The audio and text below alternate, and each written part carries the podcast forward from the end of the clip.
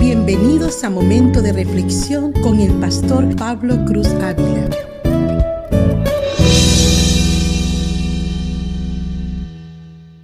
No necesito decirle cuán lleno de ansiedad vive la gente hoy. Todo nuestro mundo está lleno de personas con muchas preocupaciones, miedos y aprensiones. Y no solo por lo que pasa en nuestro país y el mundo en general, sino que viven con mucha ansiedad por las preocupaciones personales e individuales. La gente está buscando algún tipo de alivio ante la sensación de ansiedad que los aqueja en todo momento. Mirando todo, sería fácil concluir que la ansiedad es la forma de vida normal hoy en día. Pero la ansiedad no es la forma de vida normal que Dios tiene para su pueblo. Por supuesto que esto no significa que no debe importarle nada o que debe ser pasivo e indiferente a los problemas de la vida.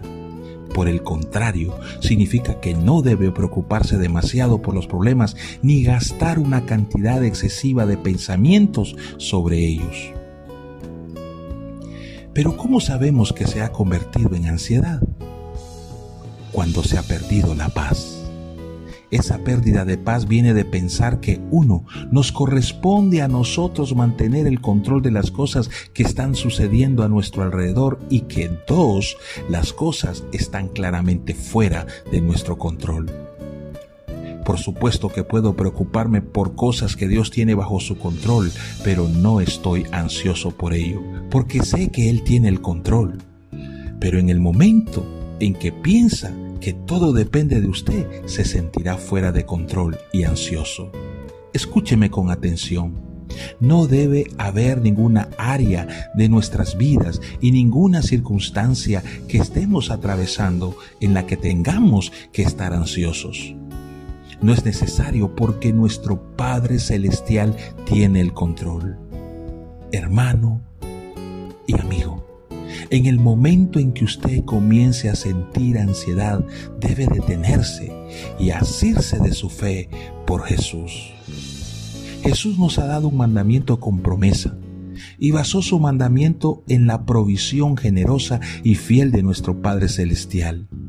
Él dijo en Mateo capítulo 6, versículos 25 al 26, Por tanto os digo, no os afanéis por vuestra vida, que habéis de comer o que habéis de beber, ni por vuestro cuerpo, que habéis de vestir.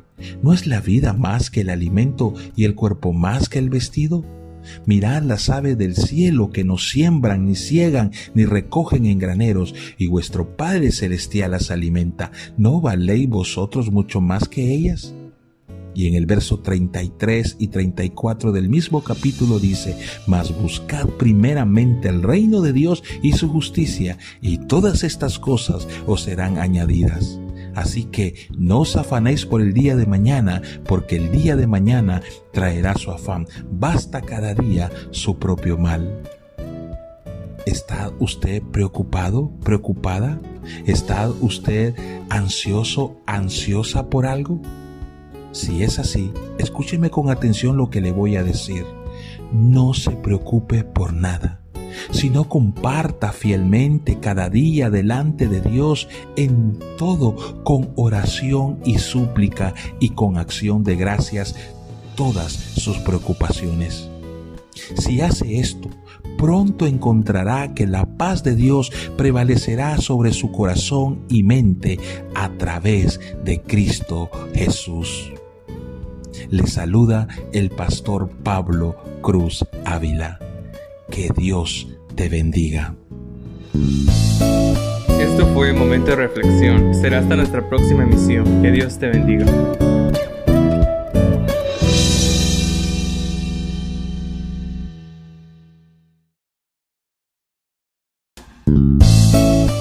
Bienvenidos a Momento de Reflexión con el pastor Pablo Cruz Ávila.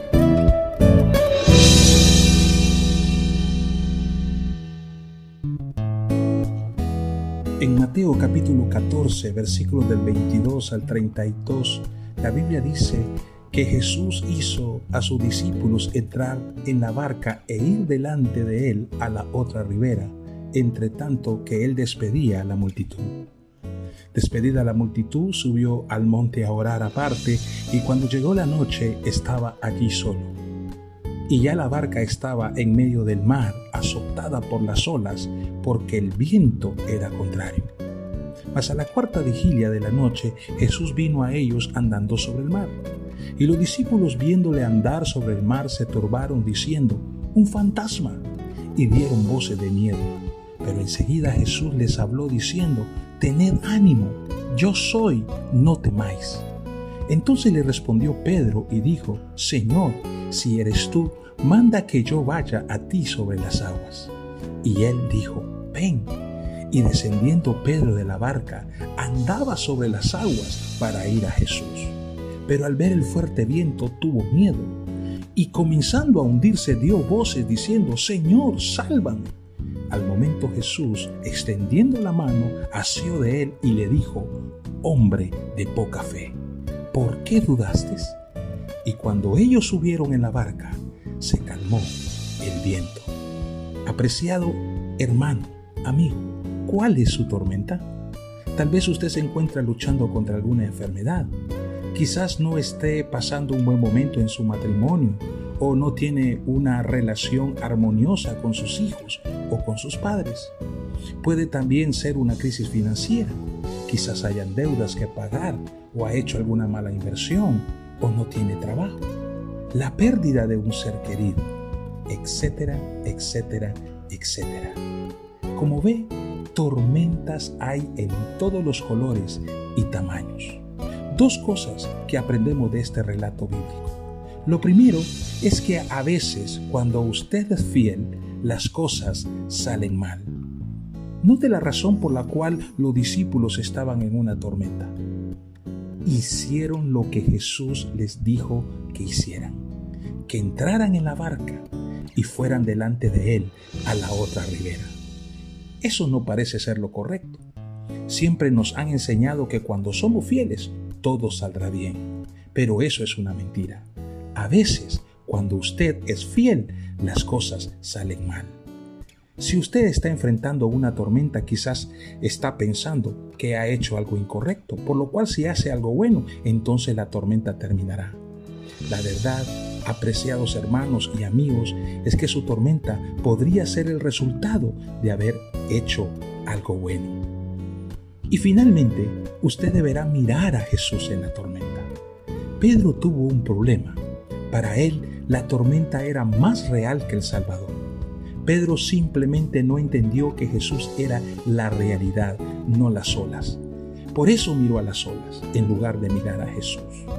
Hermano y amigo, mire a Jesús, no a su tormenta. Si usted mantiene sus ojos en Dios, usted podrá lidiar con todo lo demás. Los discípulos se olvidaron del Salvador.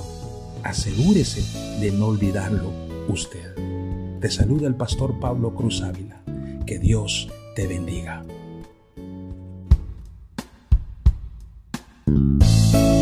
Esto fue Momento de Reflexión. Será hasta nuestra próxima emisión. Que Dios te bendiga.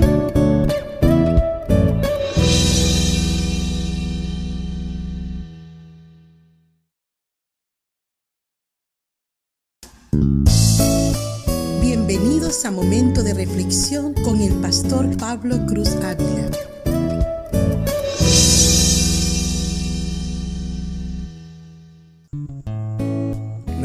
dice en Mateo capítulo 21 versículos 18 y 19.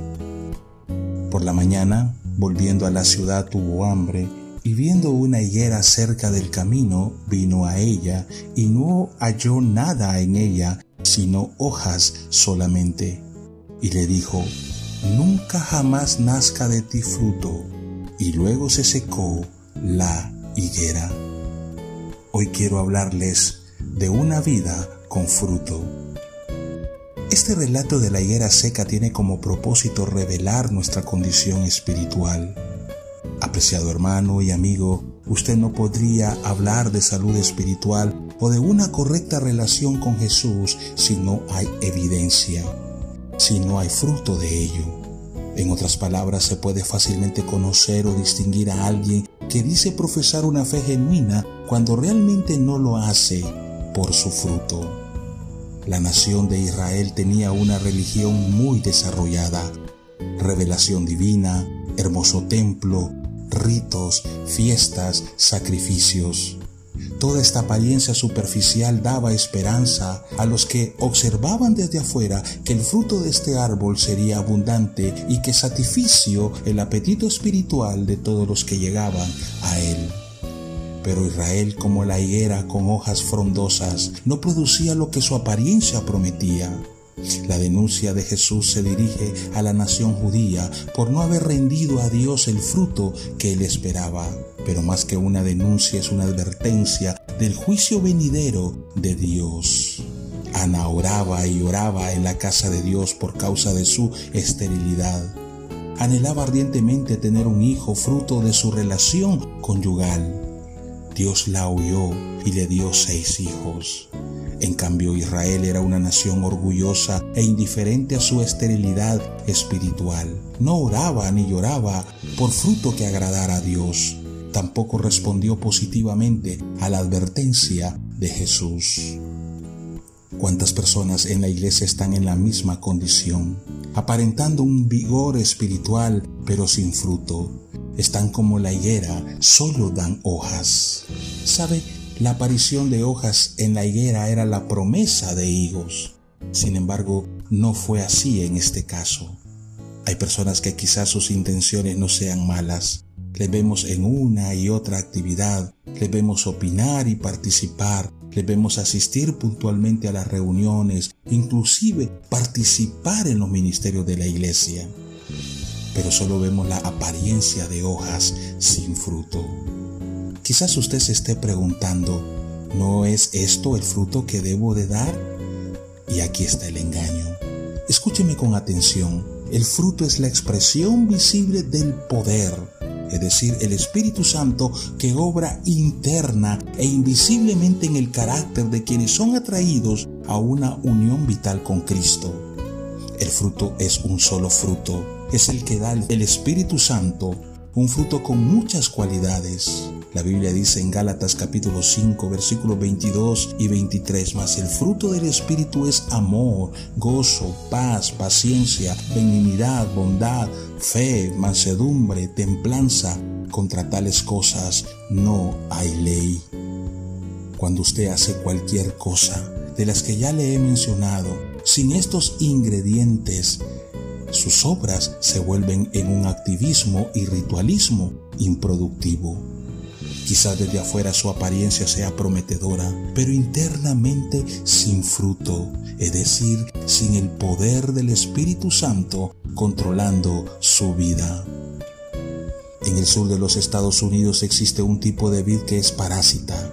Sube por los troncos y se adhiere a los árboles saludables y fuertes. Esta uva oscura del tamaño de una nuez se usa para hacer dulces y jaleas y algunos sureños usan la piel para hacer pastel de frutas. En el pasado el fruto, fruto que produce este tipo de vid les ha servido a muchas familias pobres durante muchos años. En años recientes esta clase de vid se ha hecho más popular y este tipo de uva se puede comprar casi en todas partes en el sur de este país. A pesar de lo gustosa, variada y rica que es, esta clase de vid no puede existir por sí misma, necesita el soporte de árboles bien firmes y arraigados a los cuales adherirse para sustentarse. Si esta vid se le separa del árbol que le sirve de sostén, se seca y deja de dar fruto. Como esta vid, no podemos sobrevivir sin una total dependencia de Jesús. Sin Él no podríamos dar fruto. Sin embargo, podemos aprender a adherirnos estrechamente a Él podemos hacerlo creciendo espiritualmente, leyendo su palabra, orando, sirviéndole y obedeciéndole de todo corazón. Como la vid, al adherirnos a nuestra fuente podremos crecer saludablemente y dar mucho fruto bueno. Jesús declaró en Juan capítulo 15, versículos 4 y 5, permanezcan en mí y yo permaneceré en ustedes, así como ninguna rama puede dar fruto por sí misma, sino que tiene que permanecer en la vid, así tampoco ustedes pueden dar fruto si no permanecen en mí. Yo soy la vid y ustedes son las ramas. El que permanece en mí como yo en él dará mucho fruto. Separados de mí, no pueden ustedes hacer nada. Apreciado hermano y amigo, no debemos convertirnos en árboles de ornato. Nuestro destino es dar fruto en todas las áreas de nuestra vida. Le saluda el pastor Pablo Cruz Ávila. Que Dios le bendiga.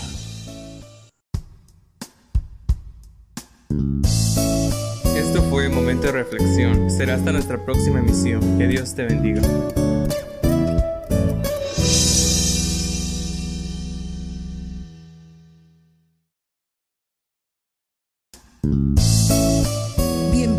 A Momento de Reflexión con el pastor Pablo Cruz Ávila.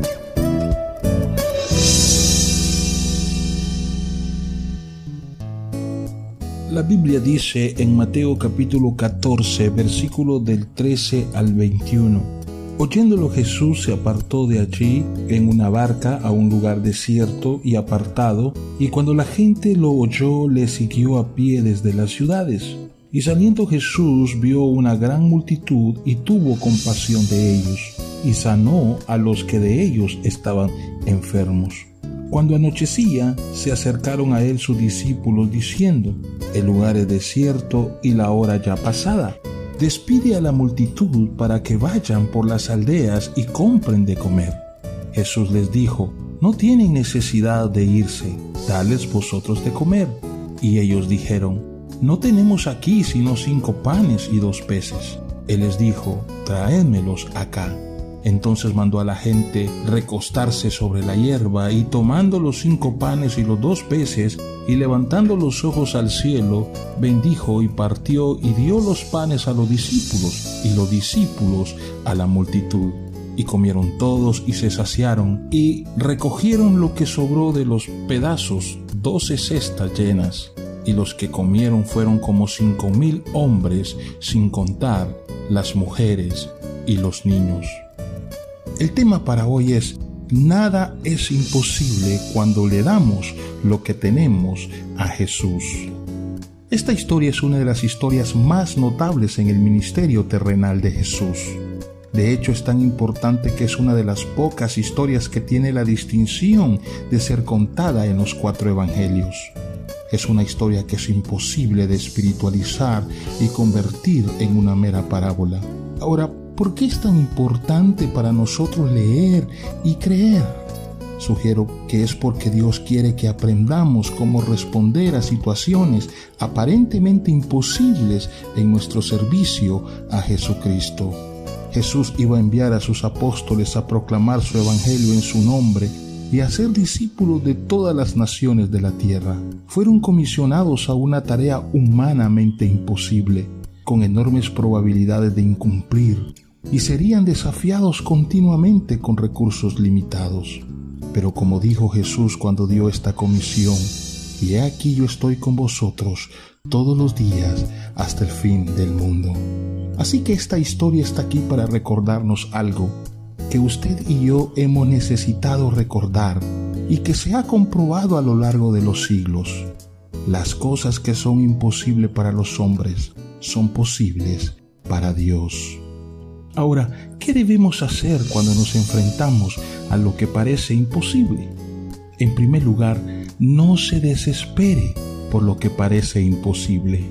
Ciertamente este fue un desafío humanamente imposible Mateo nos dice que la cantidad de personas que necesitaban ser alimentadas eran cinco mil hombres, además de mujeres y niños. Si cuentan las esposas y los hijos de cinco mil hombres, esta multitud hambrienta podría haber sido más de veinte mil personas. Y todo lo que tenían para alimentar a esta multitud eran cinco panes y dos peces. Así que no tomaría mucho tiempo, incluso para la persona más optimista, llegar a la conclusión de que no se podía hacer. Piensa en las formas en que los discípulos se desesperaron ante la aparente imposibilidad que enfrentaban. Primero, se desesperaron por lo que no tenían.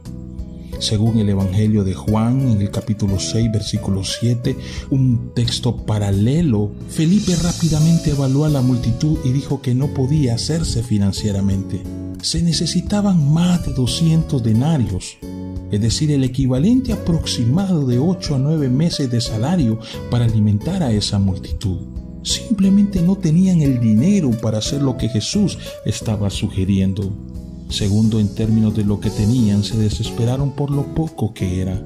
Todo lo que tenían era el almuerzo que un niño pequeño había traído. Tal vez suficiente para satisfacer el hambre de un niño pequeño, pero ciertamente no una multitud de varios miles de personas. En tercer lugar, se desesperaron por la naturaleza de lo poco que tenían. No eran solo cinco panes y dos peces, sino como nos dice Juan, cinco panes de cebada y dos peces pequeños. Los panes de cebada era una cosa bastante humilde para ofrecer a la gente. La cebada era barata y por lo general se reservaba solo como alimento para animales. Y lo que es más, la palabra que se usa para describir a los peces es una que se refiere a un tipo pequeño de pescado. Para nosotros sería sardinas. Y todo lo que tenían eran dos de esos peces. Finalmente se desesperaron por la enorme tarea de comprar alimento para tanta gente. Todos los escritores de los evangelios, excepto Juan, señalan a los discípulos diciendo básicamente lo mismo. Este es un lugar desierto y ya es tarde, envía a la multitud para que puedan ir a las aldeas y comprar comida. Francamente los discípulos no querían tener nada que ver con este asunto. Ahora, seamos honestos. En un nivel puramente humano, los discípulos eran realistas.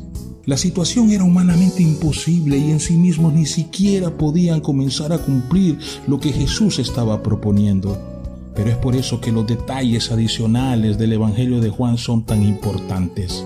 Juan nos dice que cuando Jesús se dirigió a Felipe y le preguntó dónde podían comprar pan para alimentar a todas esas personas, lo decía para probarle porque él sabía lo que había de hacer. Apreciado hermano y amigo, eso es suficiente para quitar nuestra desesperación. Cuando Jesús nos presenta situaciones imposibles, tareas que son más grandes de lo que podemos hacer, nos está poniendo una prueba. Él ya sabe lo que Él, no nosotros, lo que Él va a hacer. Cuando como iglesia enfrentamos una tarea que es más grande de los recursos que tenemos para cumplir, o cuando usted o yo como creyentes individuales nos enfrentamos a momentos en que Jesús nos llama a hacer algo que es demasiado grande para nosotros, entonces recordemos que es una prueba para ver cuánto confiamos en Él. Así que no se desespere por la aparente imposibilidad de la situación. En segundo lugar, usted necesita preocuparse de lo que concierne a Jesús. Este es uno de los principios más importantes que este pasaje nos puede enseñar. Tan difícil como es hacerlo, debemos aprender a detenernos y buscar qué es lo que preocupa a Jesús en nuestra situación aparentemente imposible. Debemos buscar la carga de su corazón en todo esto. Piensen en los discípulos por un momento. ¿Qué les preocupaba? Estaban preocupados por no tener que alimentar a esta multitud de personas. Estaban preocupados por los recursos. No vieron cómo se podía satisfacer las necesidades de las personas a través de los recursos disponibles. Ahora compare eso con la preocupación de Jesús. ¿Cuál fue su preocupación? ¿Dónde estaba su corazón en todo esto? Leíamos en los versículos 13 y 14 de este capítulo de Mateo que Jesús sanó a sus enfermos Marco nos dice que Jesús tuvo compasión de ellos porque eran como ovejas que no tenían pastor. Lucas nos dice que Él los recibió y les habló sobre el reino de Dios y sanó a aquellos que necesitaban curación. Las acciones de Jesús demuestran que su gran preocupación en todo esto no fueron los recursos. Su gran preocupación era no evitar la situación. Su gran preocupación era la gente y sus necesidades. Estoy bastante convencido de que cuando Dios nos coloca en situaciones aparentemente imposibles, no le preocupa tanto cambiar la situación como lo es cambiarnos a nosotros. Él no necesita nuestra ayuda para lidiar con situaciones imposibles porque no le son imposibles. Lo que Él quiere es asegurarse de que nuestros corazones estén conformados a los suyos. ¿Qué diferencia sería si en medio de una situación aparentemente imposible, en lugar de entrar en pánico y decir, oh no, Señor, ¿qué vamos a hacer? En lugar de eso, tener la madurez espiritual de volvernos hacia Jesús y decir, muéstrame dónde está tu corazón, Señor, en todo esto y ayúdame a conformarme a tus preocupaciones y tus deseos. Haz que mi corazón sea como el tuyo en todo esto. Y finalmente, lleve lo que tiene a Jesús. Cuando los discípulos le dijeron a Jesús que enviara a la gente a la ciudad a comprar comida para ellos mismos, Él les dijo, no tienen necesidad de irse, dales vosotros de comer. Y le dijeron, no tenemos aquí sino cinco panes y dos peces. Y fue entonces cuando dio la única solución al problema que necesitaban. Él dijo, traédmelos acá. Jesús tomó una pequeña y escasa comida y la multiplicó en una comida para miles. Jesucristo satisfició el hambre de una multitud del tamaño de un estadio e incluso lo multiplicó tanto que habían doce canastas llenas de sobras, una para cada uno de los discípulos. Estoy bastante seguro de que el niño recibió más de lo que donó también.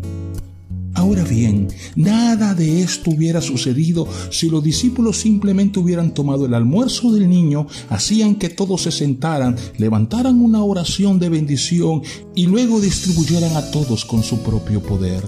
Si hubieran hecho eso, el almuerzo no habría ido muy lejos. El milagro de la alimentación de la multitud sucedió solo porque le trajeron a Jesús el poco de comida que tenían. ¿Cómo podría Jesús multiplicar unos pocos panes y dos peces pequeños para alimentar a una gran multitud de personas? No lo sé, pero sé que Él es el Hijo de Dios y que puede hacer cualquier cosa. La situación era imposible hasta que Jesús dijo, tráemelos acá. Y entonces sucedió lo imposible. Apreciado hermano y amigo, escúcheme con atención. Todo esto era una cuestión de dependencia personal hacia Jesús. Y esto ilustra lo que marca la diferencia entre el verdadero cristianismo y la mera religión. Toda religión que no esté basada en el principio de llevarlo a Jesús llevará solo al formalismo y al ritualismo muerto y vacío sin poder. En una ocasión Jesús dijo, Toda planta que no plantó mi Padre Celestial será desarraigada. Usted no puede vivir la vida cristiana sin una dependencia continua y personal del Señor Jesús. Nada bueno resultará sin Jesús. Jesús mismo dijo, sin mí nada podéis hacer. Pero escúcheme, nada será imposible si analizamos los pocos recursos que tenemos y luego obedecemos con humildad el mandato de Jesús. Traédmelos acá. ¿Sabe? Lo importante no son los recursos.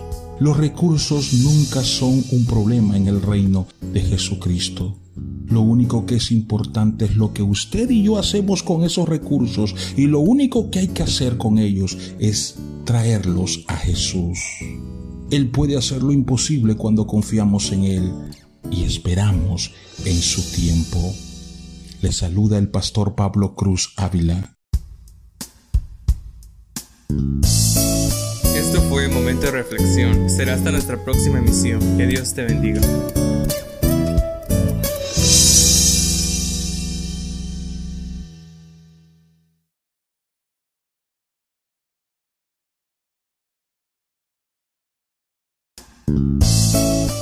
Bienvenidos a Momento de Reflexión con el pastor Pablo Cruz Ávila.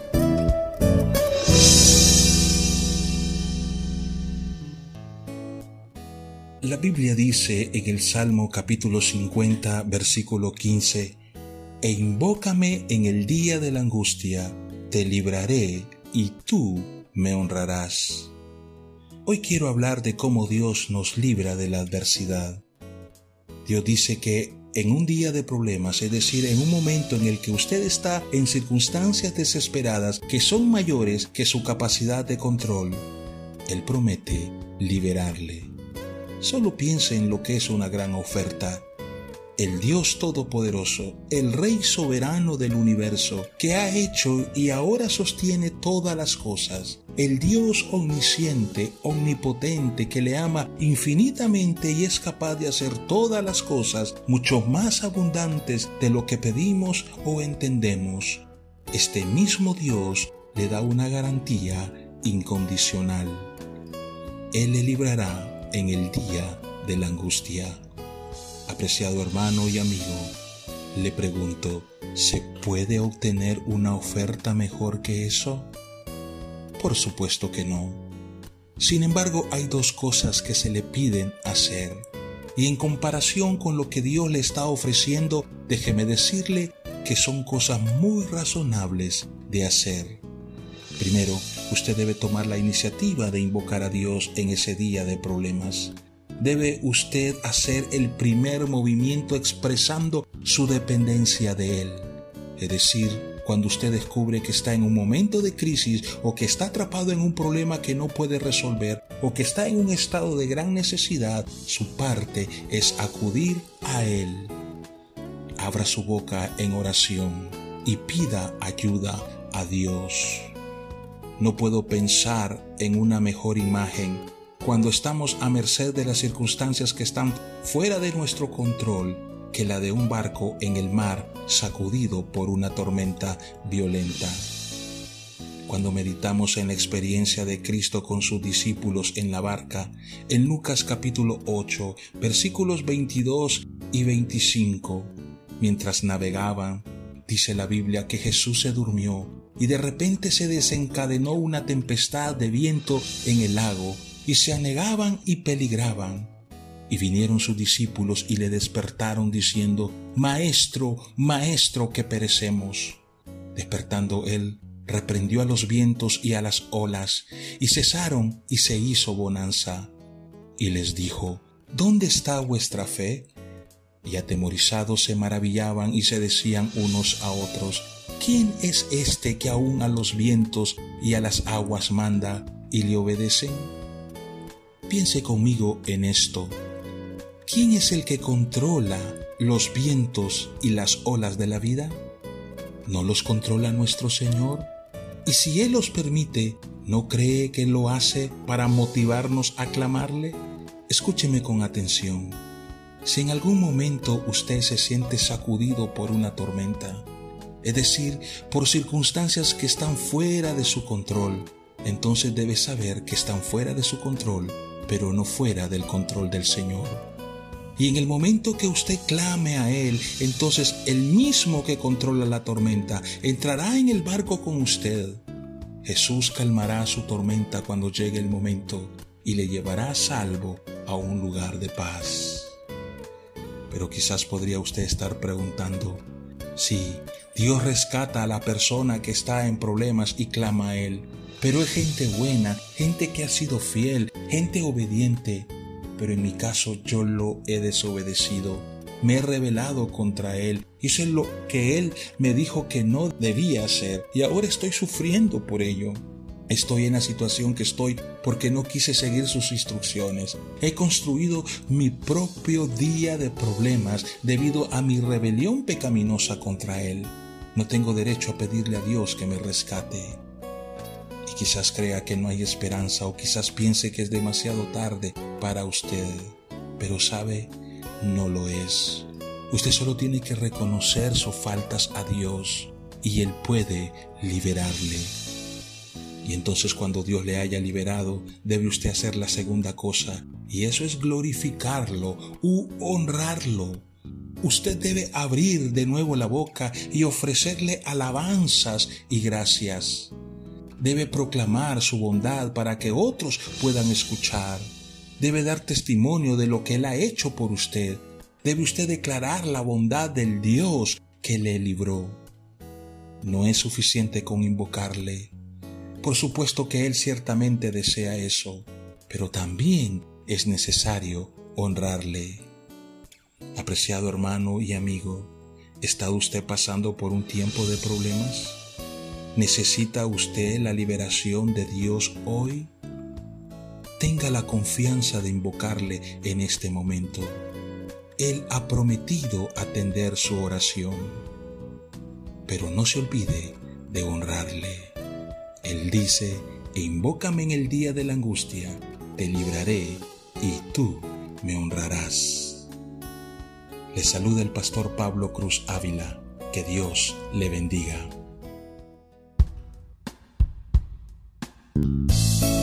Esto fue Momento de Reflexión. Será hasta nuestra próxima emisión. Que Dios te bendiga.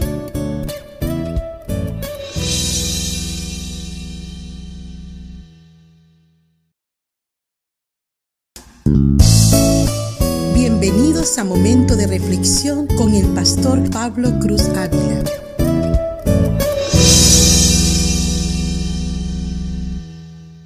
La Biblia dice en el Evangelio según San Juan capítulo 6 versículo 35, Jesús les dijo, Yo soy el pan de vida, el que a mí viene nunca tendrá hambre, y el que en mí cree no tendrá sed jamás. El tema para hoy es Jesús es el pan de vida que satisface al alma hambrienta. Este pasaje es una palabra de Dios para las personas que tienen hambre en sus almas, personas que tienen la sensación de que le falta algo que las cosas físicas nunca podrán satisfacer. Quizás usted tenga una sensación de hambre en lo más profundo de su alma. Puede ser que nunca haya pensado demasiado en Dios y haya tratado de llenar el vacío interior con las cosas de este mundo solo para descubrir que todavía se siente insatisfecho, insatisfecha en lo profundo de su ser. O tal vez es parte de la iglesia, pero se ha dado cuenta que ha hecho todo lo que se suponía que debía hacer y sin embargo todavía siente que falta algo. Si eso es lo que está pasando en su corazón, entonces creo que este pasaje tiene buenas noticias para usted. Es un pasaje que fue escrito para llevar a la gente espiritualmente hambrienta a la máxima satisfacción. Permítame compartirle algunas lecciones de este pasaje. La primera lección es que las cosas de este mundo nunca satisfacen el hambre de lo espiritual. Muchas personas piensan que la respuesta al vacío que sienten en su interior es a través de algo que se puede obtener de este mundo. Tristemente estas personas a menudo van de una cosa a otra en un esfuerzo por encontrar algo que termine con el hambre que sienten en sus almas. Pero sabe, no importa cuánto lo intenten, nunca parecen encontrar la verdadera satisfacción en todo lo que ofrece este mundo. Sin embargo, nuestra necesidad más profunda es algo que está fuera de este mundo, es algo espiritual. Es como si Dios nos hubiera dado un vientre espiritual que solo puede llenarse con alimento espiritual. Si usted tiene la sensación de que algo falta en el fondo, entonces necesita saber que nada de este mundo satisfará esa necesidad. Usted tiene un hambre espiritual que solo puede ser llena por medios espirituales. La segunda lección que este pasaje nos enseña es que la respuesta al anhelo de nuestra alma es algo espiritual, pero ese algo espiritual proviene de una fuente específica. No se puede encontrar recurriendo a los métodos pseudoespirituales de este mundo. No se puede encontrar a través de ninguna otra fuente espiritual más que la del único Dios verdadero. Nuestros espíritus solo pueden ser satisfechos por medio de lo que solo Él puede dar. Todos los demás sustitutos nos dejarán insatisfechos. Todas las otras fuentes solo dan comida chatarra, espiritualmente hablando. Pregúntese, ¿ha estado buscando llenar ese vacío interior espiritual a través de otras cosas sin recurrir a Jesucristo? Escúcheme con atención. Dios le ha edificado y diseñado de tal manera que, aparte de Jesucristo, no haya absolutamente ninguna otra manera de experimentar plena satisfacción en su alma. Él mismo es el pan de vida y es solo a través de Él que nos satisfacemos. Y es una satisfacción que no solo permanece con nosotros hasta el punto de la muerte, sino que nos da la esperanza más allá de la muerte al ser resucitados al final.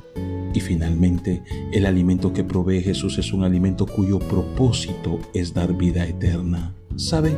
La verdadera hambre espiritual es un gemido interior por algo más allá de esta vida. Aquellos que están verdaderamente hambrientos espiritualmente anhelan la vida eterna con su Creador. No están satisfechos con algo que terminará con su vida en esta tierra. Nuestra mayor necesidad es la vida eterna y sin esa esperanza realmente no tenemos verdadera satisfacción. Jesús invita a hombres y mujeres verdaderamente hambrientos a acudir a Él, creer en Él y estar satisfechos, no solo temporalmente, sino para siempre. Él dice en este mismo capítulo 6, versículo 35, el que a mí viene nunca tendrá hambre y el que en mí cree no tendrá sed jamás. Ahora bien, creer en Jesús significa más que simplemente creer que Él existió. Incluso significa más que simplemente creer que Él fue el verdadero pan enviado por Dios significa poner su confianza en lo que Él hizo en la cruz. Él dijo aquí mismo en el versículo 51, yo soy el pan vivo que descendió del cielo. Si alguno comiere de este pan, vivirá para siempre. Y el pan que yo daré es mi carne, la cual yo daré por la vida del mundo significa creer en Él de una manera personal y relacional. Pero lo que Él nos llama a creer acerca de Él específicamente es que dio su carne, es decir, dio su vida al morir en la cruz por la vida del mundo. Comer este pan espiritual significa tener fe personal en el sacrificio de Jesús. Significa creer que Jesús tomó sus propios pecados sobre sí mismo y murió en su lugar en la cruz. Significa creer que Él entregó su cuerpo para que muriera por usted y que derramó su sangre para pagar el precio de sus pecados personalmente. ¿Ya usted ha puesto su fe en su sacrificio por sus pecados? ¿Ha usted comido el pan de vida? Apreciados hermanos y amigos, al final la única manera de satisfacer esa hambre es creyendo en Jesús. Dios le ama y quiere que experimente plena satisfacción en su alma. Y la buena noticia es que usted puede tener esa experiencia ahora al venir a Jesús y participar libremente del pan de vida. Mi oración sincera es que Dios el Padre le atraiga a Jesús, su Hijo, y que Él le capacite para poner toda su fe en Él que usted como resultado encuentre la plena satisfacción en su alma, que solo puede disfrutarse a través de Él y que puede disfrutarlo eternamente. Le saluda el pastor Pablo Cruz Ávila. Que Dios le bendiga. Esto fue Momento de Reflexión. Será hasta nuestra próxima emisión. Que Dios te bendiga.